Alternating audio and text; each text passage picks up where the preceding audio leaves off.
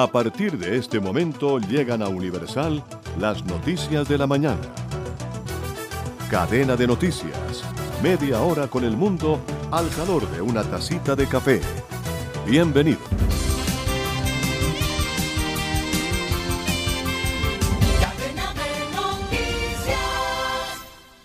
Buenos días, hoy es viernes Barranquilla amanece con 25 grados el aeropuerto Ernesto Cortizos funciona normalmente. Bienvenidos. En cadena de noticias, resumen de noticias para hoy.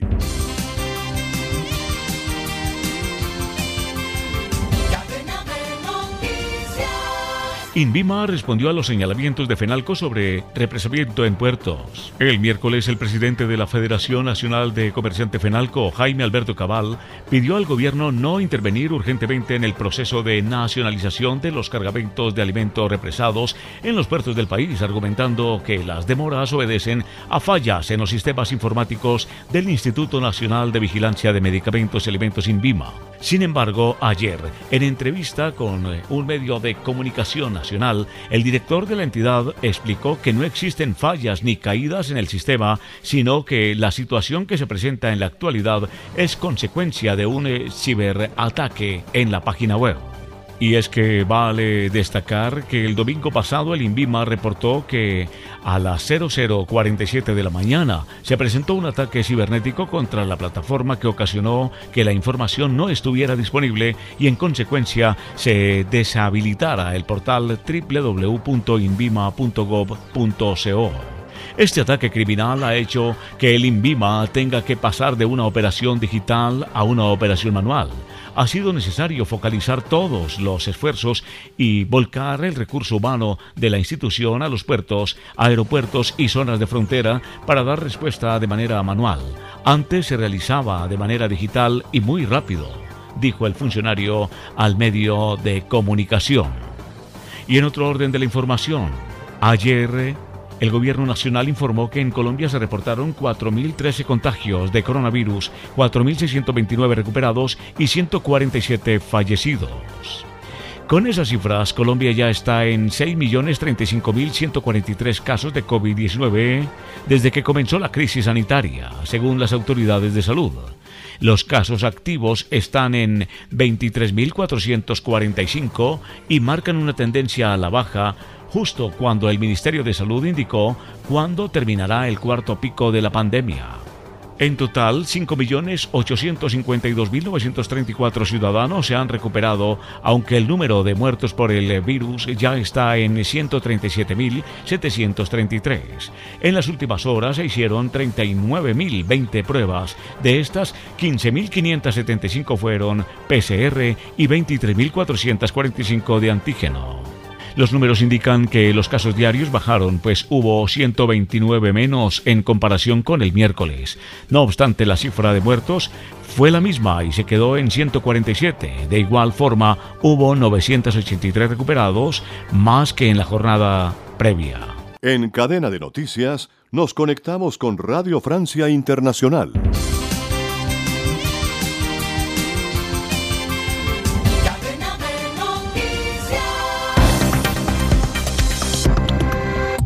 Andreina Flores.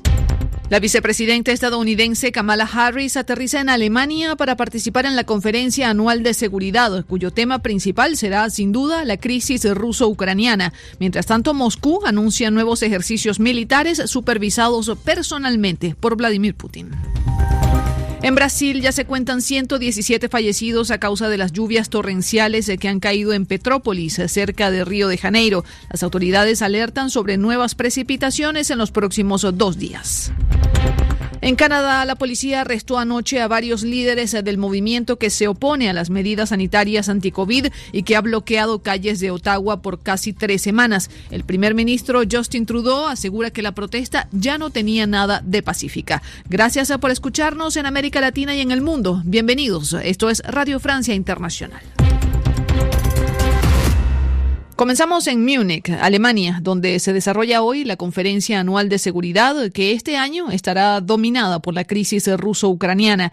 Una de las participantes de más alto rango es la vicepresidenta estadounidense Kamala Harris, quien ya aterrizó en Alemania. También estarán el secretario general de la ONU, Antonio Guterres, la presidenta de la Comisión Europea, Ursula von der Leyen, y el jefe de la OTAN, Jens Stoltenberg. Por su parte, Rusia insiste en que está retirando sus tropas de la frontera con Ucrania pero no logra convencer a los países de Occidente de esta versión. La ministra alemana de Asuntos Exteriores, Annalena Baerbock. El anuncio de nuevas negociaciones y una retirada parcial de las tropas rusas en la frontera con Ucrania serían una señal positiva si resultan ser ciertos. Ahora seguiremos de cerca si estos anuncios van seguidos de hechos concretos. Queda claro que esta desescalada depende de Rusia. Es ist weiter an Russland zu deeskalieren. Por su parte, Anthony Blinken, jefe de la diplomacia de Estados Unidos, también acusó a Rusia ante el Consejo de Seguridad de la ONU de planificar maniobras militares falsas como excusa para atacar a Ucrania. María Carolina Piña tiene los detalles de ese discurso. Anthony Blinken habló sin pelos en la lengua. La amenaza más inmediata para la paz y la seguridad, dijo, es la agresión que Rusia cierne sobre Ucrania. El secretario de Estado estadounidense reiteró ayer ante el Consejo de Seguridad de Naciones Unidas lo que Estados Unidos ha venido diciendo desde hace días, que tienen indicios de que Moscú está listo para atacar. Detalló además que Rusia ha desplazado a más de 150.000 soldados a lo largo de las fronteras de Ucrania, en Rusia, Bielorrusia y la región ocupada de Crimea. Blinken puso en entredicho un presunto retiro de las tropas rusas. Al contrario, aseguró que no hay pruebas de este retiro e insistió que la invasión militar rusa podría tener lugar en los próximos días, por lo que exhortó a Rusia a abandonar la vía de la guerra. De su lado, el presidente ucraniano Volodymyr Zelensky coincidió en que no había señales tangibles de repliegue de los militares rusos. A todo esto se supo que Blinken aceptó la invitación de su homólogo ruso Sergei Lavrov para reunirse a finales de la semana que viene, aunque Washington Washington condicionó el encuentro a que Rusia no invada el territorio ucraniano. Gracias a María Carolina. Y justo en este delicado momento, Rusia anunció esta mañana que prepara nuevos ejercicios militares, incluyendo disparos de misiles balísticos y de crucero, y movilizando sus soldados de las fuerzas aeroespaciales y las flotas rusas del norte y del Mar Negro. El Kremlin ha dicho además que estas maniobras serán supervisadas personalmente por el presidente Vladimir Putin. Hacemos seguimiento a la situación en Brasil. Ya se eleva a 117 fallecidos el saldo de las lluvias en Petrópolis, cerca de Río de Janeiro. Pero la pesadilla no termina. Desde ayer, las autoridades han alertado de nuevas precipitaciones en los próximos dos días. Angélica Pérez tiene el balance de la situación. Las peores lluvias en 90 años han dejado en esta antigua ciudad imperial un reguero de destrucción y escenas escalofriantes de calles y laderas convertidas en ríos que arrastran automóviles, buses con pasajeros y todo lo que encuentran a su paso. El cementerio municipal realiza sucesivos entierros de víctimas, mientras unos 500 bomberos, con la ayuda de cientos de voluntarios, intentan rescatar a personas desaparecidas entre el lodo y los escombros. Casi 850 desplazados fueron trasladados a refugios improvisados, la mayoría en escuelas públicas. Una de ellas alberga Lucía Martínez. Martins. Todo se derrumbó y no pude salir. Fueron los bomberos quienes me evacuaron, pero dijeron que no podíamos regresar porque aunque ya no llueva, el peso de los escombros hará que todo se derrumbe. Mis amigos están muertos, conocidos, todos están muertos. En la cima de la montaña, mis tías, primos, sobrinos, perdí mucha familia y vimos gente que se la llevaba el barro en medio de los troncos de los árboles. Es algo horrible, un desastre como este es realmente desgarrador. No lo olvidaré nunca, nunca. Desesperador. Yo nunca más voy a esquecer do que yo viví aquí. Nunca más. Según expertos, esta tragedia resulta de la combinación de una lluvia que en seis horas superó la media histórica de todo febrero, la topografía de la región y la existencia de grandes barriadas de casas precarias, muchas construidas de manera ilegal en las escarpadas zonas de riesgo. Los platos rotos de esta combinación de desastres climáticos y urbanismo sin control los pagan los más pobres, afirma esta Elcias, meteoróloga de la agencia Metsul. Gracias, Angélica Pérez. Y en Panamá, el gobierno negó este jueves que se estén realizando esterilizaciones a mujeres indígenas sin su consentimiento y culpó a la oposición de promover falsas acusaciones. Esto en reacción a la denuncia presentada por la diputada Valkyria Chandler, que señala que una docena de mujeres indígenas panameñas habrían sido esterilizadas sin su consentimiento en un hospital público. La comitiva parlamentaria dirigida por Chandler había acudido a la comunidad indígena de Charco La Pava, una zona zona montañosa al noroeste del país para atender un posible brote de una enfermedad parasitaria en niños. Pero una vez en el lugar, varias mujeres denunciaron las esterilizaciones. Declaraciones justamente de la diputada panameña Valkyria Chandler. Desde el punto de vista de la cosmovisión del pueblo indígena, ellas tienen un rol en el cual es importante como mujeres para ellas reproducirse y ellas sienten que se ha mermado esa capacidad y estamos hablando aquí de una violación a derechos humanos. Ellas obviamente se sienten mal, no brindaron el consentimiento y es algo que simplemente no tiene que pasar. Esa es una comunidad que ha sido un poco olvidada por el Estado, es una comunidad que tiene intereses políticos con algunas personas del gobierno y todos aquellos que son sus detractores, el trato es distinto. Son mujeres que tradicionalmente su es ignorada. Se acercan a nosotras y nosotras a lo interno de la Asamblea también nos ha costado mucho, muchísimo que colegas hombres y mujeres presten atención a esta denuncia. Y de Panamá nos vamos a República Dominicana, que se convierte en el primer país de América en eliminar todas las restricciones impuestas contra la pandemia, algunas obligatorias desde abril de 2020. Hablamos del fin de las mascarillas, del fin del pase de vacunación y de las limitaciones de público en eventos masivos. Así lo anunció el presidente dominicano Luis Abinader. Hoy los contagios diarios y de las últimas cuatro semanas están en franco descenso tenemos una de las tasas de mortalidad más bajas del mundo y una ocupación hospitalaria muy baja. Por eso, les anuncio que desde hoy todas las medidas restrictivas impuestas por el COVID-19 quedan suspendidas. Recordemos que República Dominicana tiene 10 millones de habitantes y ha aplicado ya 15 millones de vacunas y en los hospitales la ocupación de camas para pacientes de COVID-19 es del 9%. En México, el presidente Andrés Manuel López Obrador trató de calmar la indignación de los periodistas de su país ante la ola de asesinatos que ha sufrido el gremio en las últimas semanas. El mandatario asegura que se hará justicia. Natalia Olivares. Lourdes Maldonado y Herber López fueron asesinados en Tijuana y Oaxaca en enero y febrero pasados, los dos últimos casos de periodistas mexicanos muertos por ejercer su profesión. Dos casos entre los otros 150 asesinados desde el año 2000 en México, según Reporteros Sin Fronteras, y que desataron esta ola de protesta.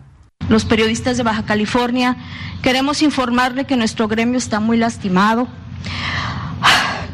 como en todo México, trabajamos bajo la sombra de ser atacados y asesinados por nuestro trabajo.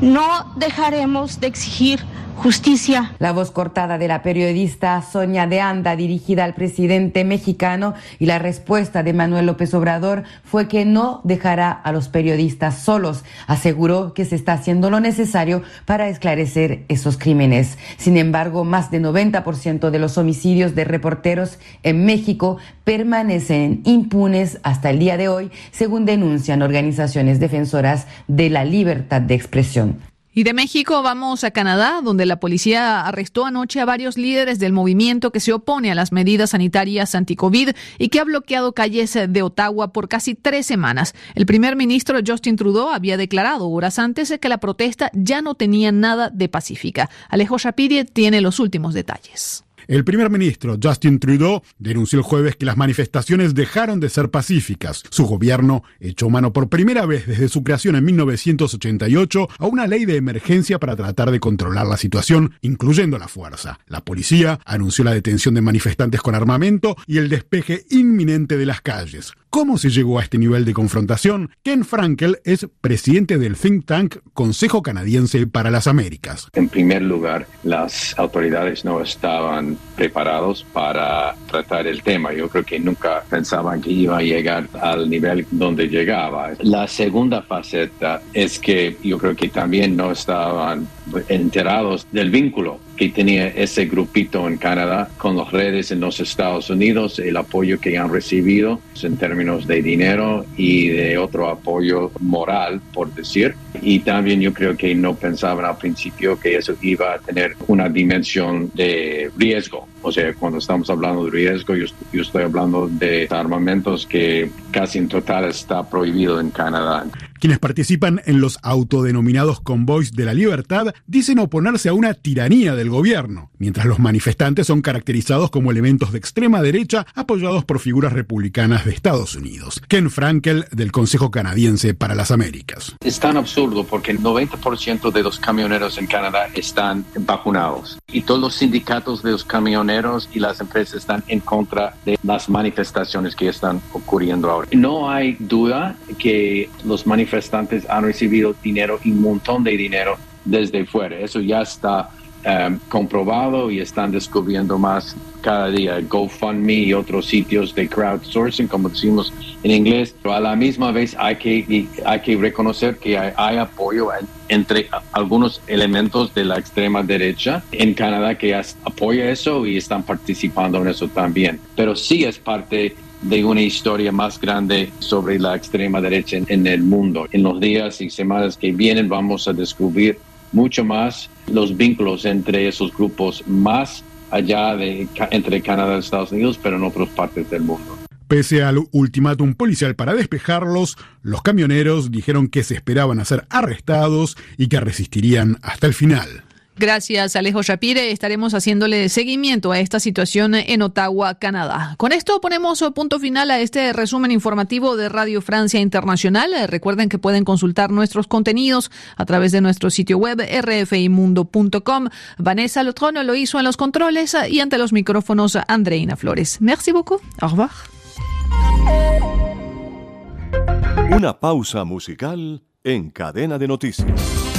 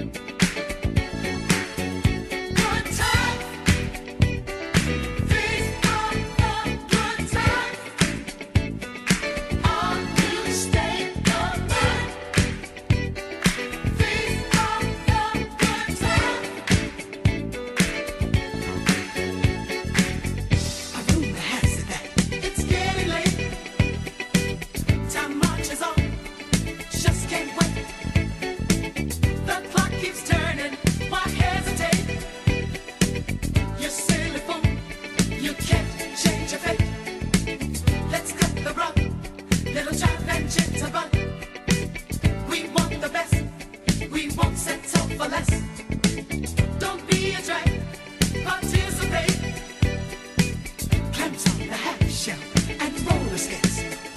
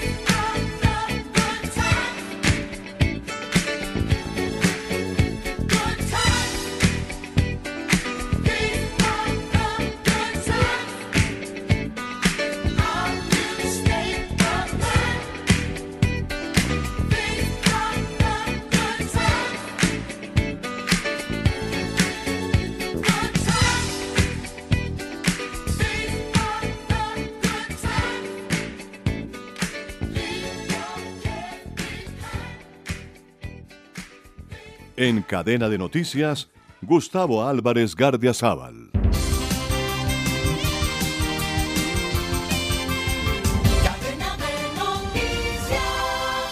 Pocas personas han sido tan estigmatizadas en la historia de Colombia como Alberto Santofimio Botero.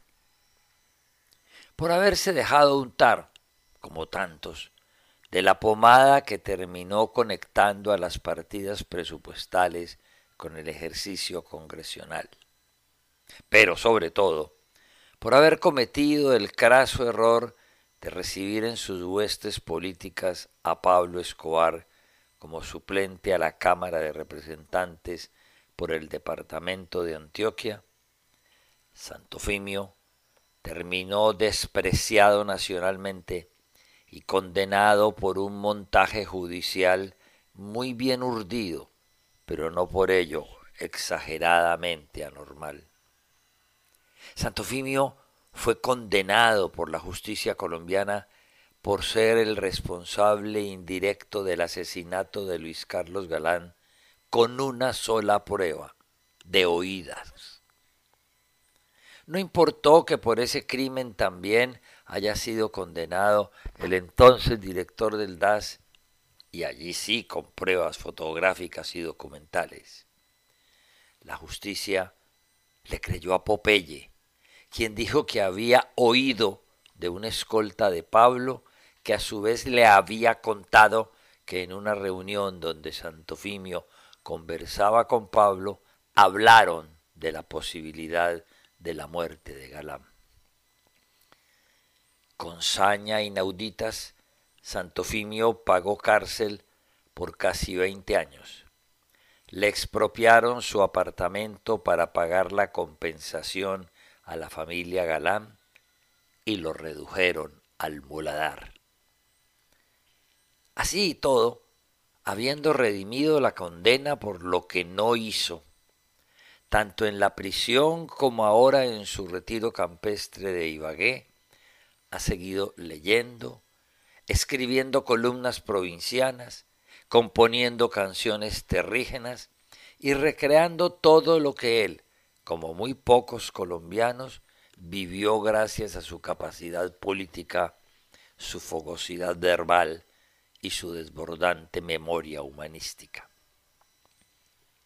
Mañana viernes 18, como un desagravio no expresado, Ediciones Pijao pondrá en circulación su libro Memorias Fragmentadas, en un acto musical y literario en el Centro de Convenciones de Ibagué. Quienes fueron sus fervientes seguidores, quienes se deleitaron y lo recuerdan como el último gran orador en un país de oradores, pero sobre todo quienes como yo le hemos seguido leyendo e intercambiando correspondencia durante todos sus largos años de castigo infame, revaloraremos ante su libro el gran despilfarro histórico que el país y el propio Santofimio cometieron. Curtido por los años, pero tan brillante como cuando era vibrante y poderoso senador, le queda la satisfacción de que sus páginas serán recordadas y consultadas por las generaciones futuras, mientras que las cuentas de cobro a las tesorerías del Estado, que durante más de 30 años han presentado los miembros de la familia Galán mientras lleven al extremo la venganza contra él, nunca encontrarán ni editores ni lectores. Muchas gracias. En cadena de noticias, Deportes.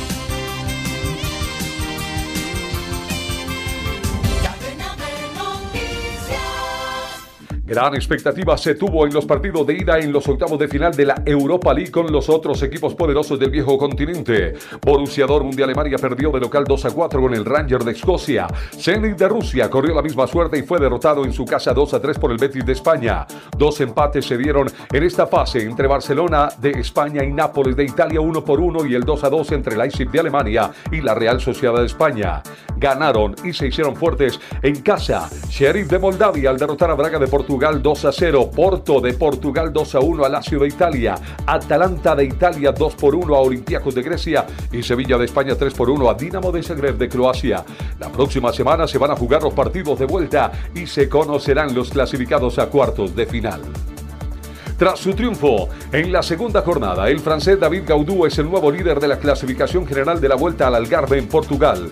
En la fracción, a pocos metros de la meta, cayeron el colombiano Sergio Higuita del equipo Bora y Tobias Ford del equipo Jumbo Visma, quienes iban por la etapa. En consecuencia, luego de Gaudú, segundo fue el italiano Samuele Battistera de la Astana y el británico Ethan Hayter culminó en la tercera posición.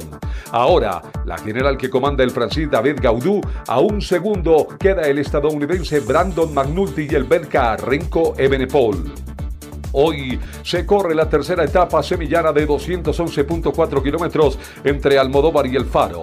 Mañana será día de contrarreloj individual con 32.2 kilómetros de recorrido y el próximo domingo etapa montañosa con final en alto de 173 kilómetros, donde se conocerá el campeón del 2022 que va a suceder en el trono que consiguió en el 2021 el local Joao Rodríguez. Las emociones también están al máximo en la Vuelta a Andalucía, Ruta del Sol 2022. La segunda etapa fue para el italiano Alessandro Covi del equipo de los Emiratos Árabes Unidos. Los colombianos Miguel Ángel Superman López de la Astana fue segundo a tres segundos, mientras que su compatriota Iván Ramiro Sosa del Movistar terminó tercero a cuatro segundos del ganador. Hoy se disputa la tercera de las cinco etapas que comprende la carrera entre las localidades de Lucena en Córdoba y Otura en Granada sobre 152.6 kilómetros. Mañana sábado la cuarta etapa será de media montaña con 167.4 kilómetros y el domingo finalizará con alta montaña y final en alto en un recorrido de 146.4 kilómetros. También desde hoy y hasta el próximo domingo se va a correr la edición número 54 de la Vuelta de los Alpes Marítimos y el Bar al suroriente de Francia con un total de 438 kilómetros repartidos en tres etapas con la montaña como protagonista. Hoy el tramo que van a recorrer desde 177 kilómetros con tres premios de tercera categoría. El ganador del año anterior fue el italiano Gianluca Brambilla. La Federación Internacional de Tenis y Cosmos han hecho oficial que la fase de grupos de las finales de la Copa Davis 2022 se van a disputar en el mes de septiembre entre el 14 y el 18, a la conclusión del Grand Slam del US Open. De esta forma, los tenistas ven cómo se va aligerando su calendario del final de temporada donde solo los ocho mejores estarán en ronda de cuartos del 23 al 27 de noviembre que se va a celebrar en una sede única aún por determinar. Rusia, Croacia, Serbia y Gran Bretaña son los cuatro países que tienen el billete asegurado para la lucha por la Copa Davis del 2022. En cadena de noticias nos conectamos con La Voz de América.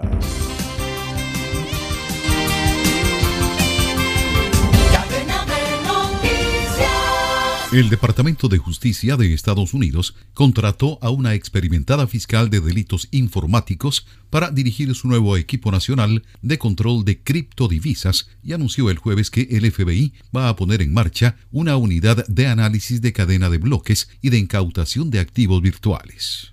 La creación de la unidad de explotación de activos virtuales en el FBI se produce tras la mayor incautación financiera del Departamento de Justicia a principios de este mes acusó a un matrimonio neoyorquino de presunto blanqueo de bitcoins que fueron robados en el ataque informático de 2016 contra la bolsa de divisas digitales Bitfinex y que ahora están valorados en más de 4.500 millones de dólares, destaca Reuters.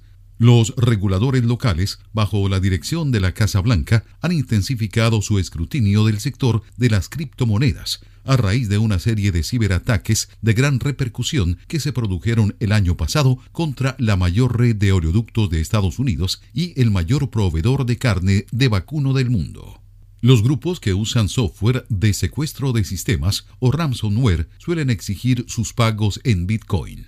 En un discurso pronunciado en la Conferencia de Ciberseguridad de Múnich, Alemania, la vicefiscal general Lisa Mónaco anunció que Eun Jong Choi, una fiscal que dirigió el caso contra un pirata informático ruso que ayudó a robar información sobre más de 80 millones de clientes de JP Morgan y Chase, dirigirá el equipo de criptomonedas del departamento.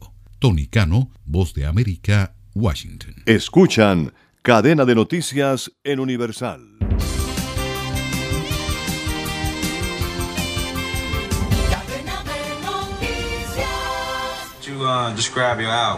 El director del nuevo documental que estamos escuchando ahí a fondo sobre Ken West dijo que está decepcionado pero no sorprendido con la exigencia a última hora del rapero de reeditar la producción que llevó años de trabajo.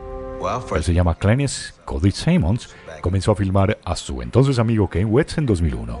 El resultado fueron 320 horas del material que registra su trayectoria hacia el estrellato y cuya primera parte ya está disponible en Netflix. Sin embargo, después de años de trabajo, West fue a Instagram el mes pasado para exigir encargarse de la edición final y la aprobación del proyecto y poder así estar al mando de su propia imagen. Pasemos a otro tema en el marco del natalicio de Vicente Fernández, quien ayer hubiese cumplido 82 años. Televisa y Univisión compartieron el primer adelanto de la bioserie que están preparando en su honor. El charro de Huentita. ¿Tu gente quiere saber la verdad? Además se dieron algunos detalles sobre el homenaje que la familia Fernández preparó en memoria del gran Vicente en esta bioserie. El hijo del pueblo. Nunca vas a ser alguien. Vas a trabajar, vas a trabajar. Yo los voy a sacar de pobres. No puedes ser un mediocre como tu padre. Estoy seguro. Se va a llamar El último rey, el hijo del pueblo, nombre oficial de la bioserie que pronto estará ya en las pantallas.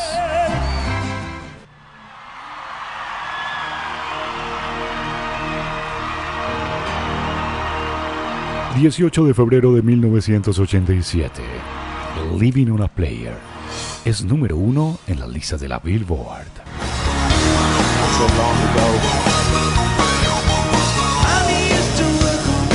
El tema de Bon Jovi, incluido en su álbum Slippery When Wet, consagró el éxito de la banda y todavía hoy figura como su canción más emblemática. Se trataba del tercer LP desde la constitución del grupo en 1983. Contenía otros éxitos que hoy todavía se recuerdan como You Give Love a Bad Name o Went Indeed or Alive. Yo soy Federico Moritz Alzate desde Colombia.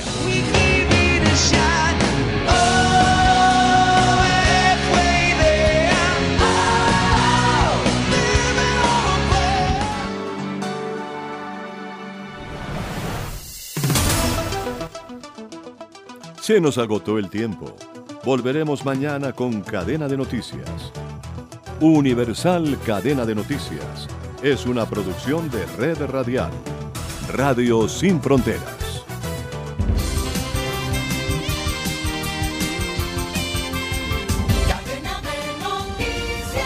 Este programa también puede escucharse como podcast en Spotify, Apple Podcast, Google Podcast o en nuestra página web www.redradial.co. Búscanos en tu plataforma preferida de podcast como Red Radial. Estás escuchando Universal Radio Digital, señal disponible en www.universalestereo.co, en la aplicación Tuning Radio y en www.redradial.co. Universal